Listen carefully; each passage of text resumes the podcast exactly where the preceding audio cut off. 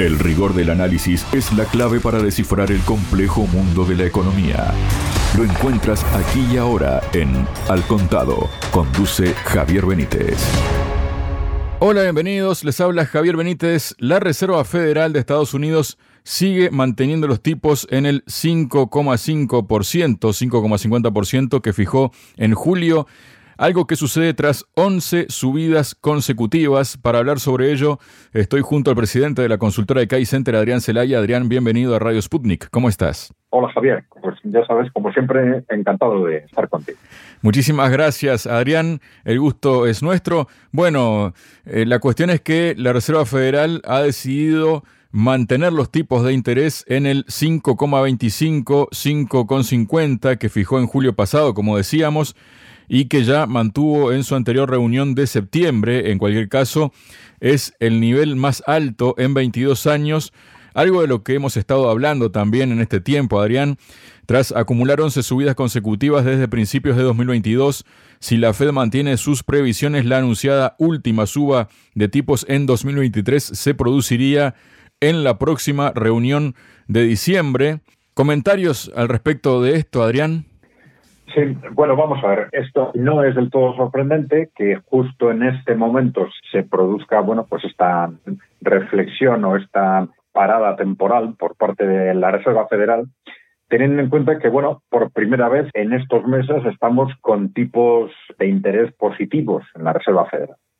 Y esto es tipo de interés reales positivos. A pesar de que constantemente se ha estado hablando de la subida de esos tipos, esa subida se mantenía por debajo de la inflación, hasta que con una reducción progresiva de la inflación y una subida progresiva de los tipos de interés, pues ahora nos situamos, bueno, con un tipos del 5,25, 5,50% e inflación del 3,7, bueno, pues aproximadamente en un tipos positivos exclusivamente en un 1,5%, tipos reales del 1,5%, pero tipos reales, ¿no? Y aunque sean tipos reales muy reducidos, pues ya estamos en un contexto peligroso para Estados Unidos, para Estados Unidos y para Occidente en general, porque el hecho simplemente de que existan tipos reales positivos con una economía tan endeudada, y aquí estamos hablando ya no solo del gobierno, sino gobierno, empresas y particulares, pues ya se convierte en un escenario peligroso, un escenario que puede empezar a hacer contraer la economía. Claro, el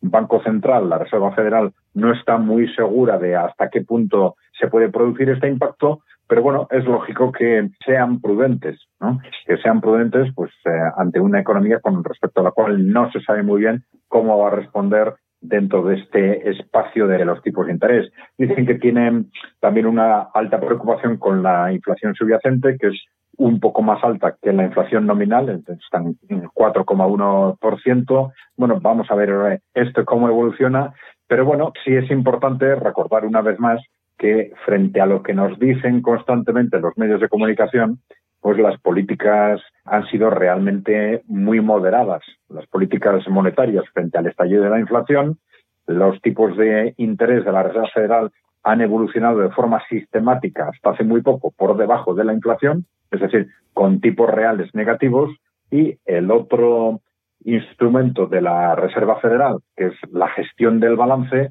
pues se ha reducido, pero de forma no muy significativa. Es decir, si consideramos cuál era el balance de la Reserva Federal, que es al final lo que nos dice cuánto ya, un instrumento son los tipos de interés, pero el otro instrumento es cuánto dinero tiene inyectado la Reserva Federal en la economía, es decir, esas políticas cuantitativas, pues hasta el año 2008 estábamos hablando de aproximadamente un billón de dólares, eh, pegó un salto a dos billones en la crisis de 2008 y esto fue poco a poco ascendiendo hasta que se va finalmente disparando con la crisis del 2020 y se sitúa en 9 billones de dólares. ¿eh? 9 billones de dólares, claro, frente a esos 9 billones de dólares, a partir del comienzo de la inflación, lo único que se ha hecho es reducirlos de 9 a 8 billones. ¿eh? De 9 a 8 billones.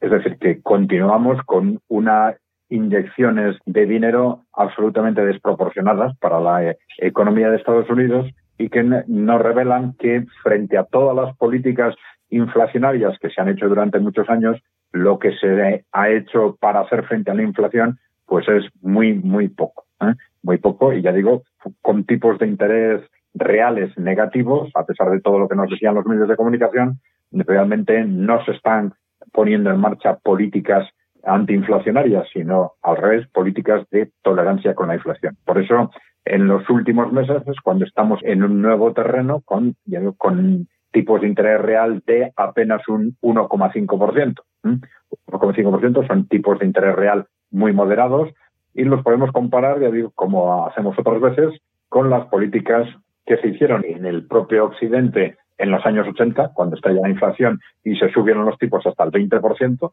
para reducirlos a medida que la inflación se contenía, o con las políticas de Rusia, que hizo algo parecido con el, a partir del estallido de la guerra en Ucrania, o que en este momento tienen tipos del, del 12% con una inflación del 5%, es decir, tipos reales del 7%, ¿no? Pero claro, ¿qué, ¿cuál es la, la diferencia? Bueno, hay dos diferencias fundamentales. Una, que en Rusia no es un país endeudado, apenas tiene deuda pública y privada, y, por otro lado que la gestión de, la, de las políticas monetarias se tramita a través de un sistema bancario que es fundamentalmente público y esto permite compatibilizar altos tipos de interés con el mantenimiento de financiación especial para las finalidades productivas o de interés general que se entiendan convenientes. Pero bueno, si es importante cara a nuestros oyentes, pues de alguna forma vamos a decir, eh, descubrir o desenmascarar toda esta, vamos a decir, versión de los grandes medios de comunicación que nos, bueno, ya llevan años hablándonos de las locuras o la agresividad de las políticas antiinflacionarias de la Reserva Federal o del Banco Central Europeo, cuando la realidad es exactamente la contraria. Ya digo, hemos estado desde el punto de vista del balance una reducción muy baja, manteniendo todavía el balance en 8, el en el caso de la Reserva Federal norteamericana, en 8 billones de dólares frente a los 4 billones que había antes de la crisis COVID, todavía, con tipos de interés reales negativos hasta hace muy poco. Y todavía en este momento con tipos reales ya positivos, pero apenas en un 1,5%. Adrián, el Comité Federal de Mercado Abierto, ¿no? FOMC, del Banco Central Estadounidense, encargado de fijar las políticas, mantuvo las tasas, como decíamos, en su nivel más alto en 22 años. El comité dijo en una declaración posterior a la reunión que es probable que las condiciones financieras y crediticias más estrictas para los hogares y las empresas afecten la actividad económica, la contratación y la inflación añadiendo la palabra financiero al lenguaje que anteriormente se refería solo a condiciones crediticias. ¿Qué nos comentas de esto y qué nos comentas también sobre las empresas ¿no? y el enfoque que tienen de todo esto?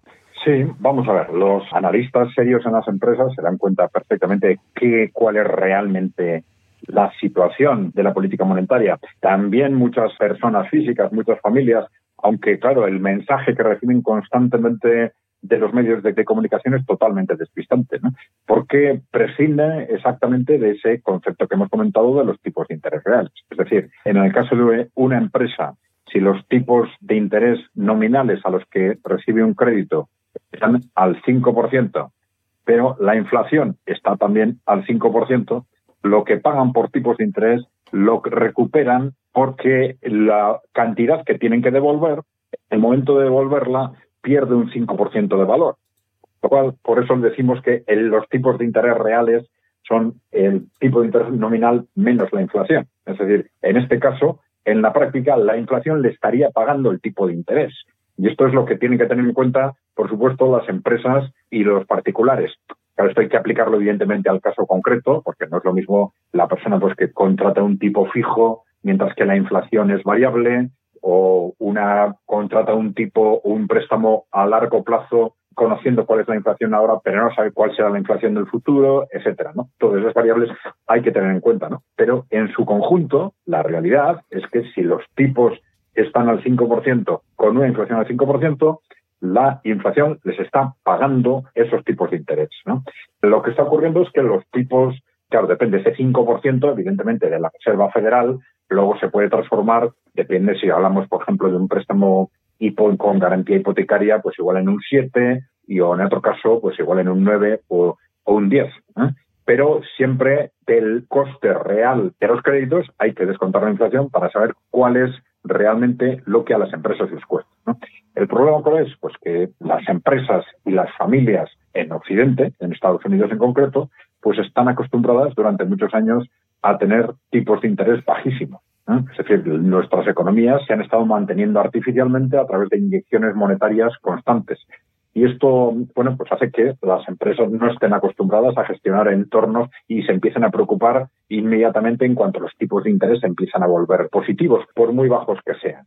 Y en la práctica esto puede crear problemas para familias que como consecuencia de esas políticas excesivamente expansivas, pues se hayan endeudado demasiado o a, empresas que efectivamente, pues empresas de estas que se llaman zombies, que en realidad se están manteniendo artificialmente en base a esas políticas monetarias expansivas. Entonces, bueno, pues esto también nos está dando un marco con respecto a la, prudencia que eh, temen mantener las empresas para no dejarse arrastrar excesivamente por esas políticas monetarias expansivas que pueden estallar en cualquier momento y desde el punto de vista de las familias también algo parecido, que deben ser prudentes para no endeudarse excesivamente y darse cuenta de que cuando los, muchas veces los bancos les ofrecen determinados créditos, los están ofreciendo porque en conjunto se entiende que es bueno para la economía que la gente se endeude.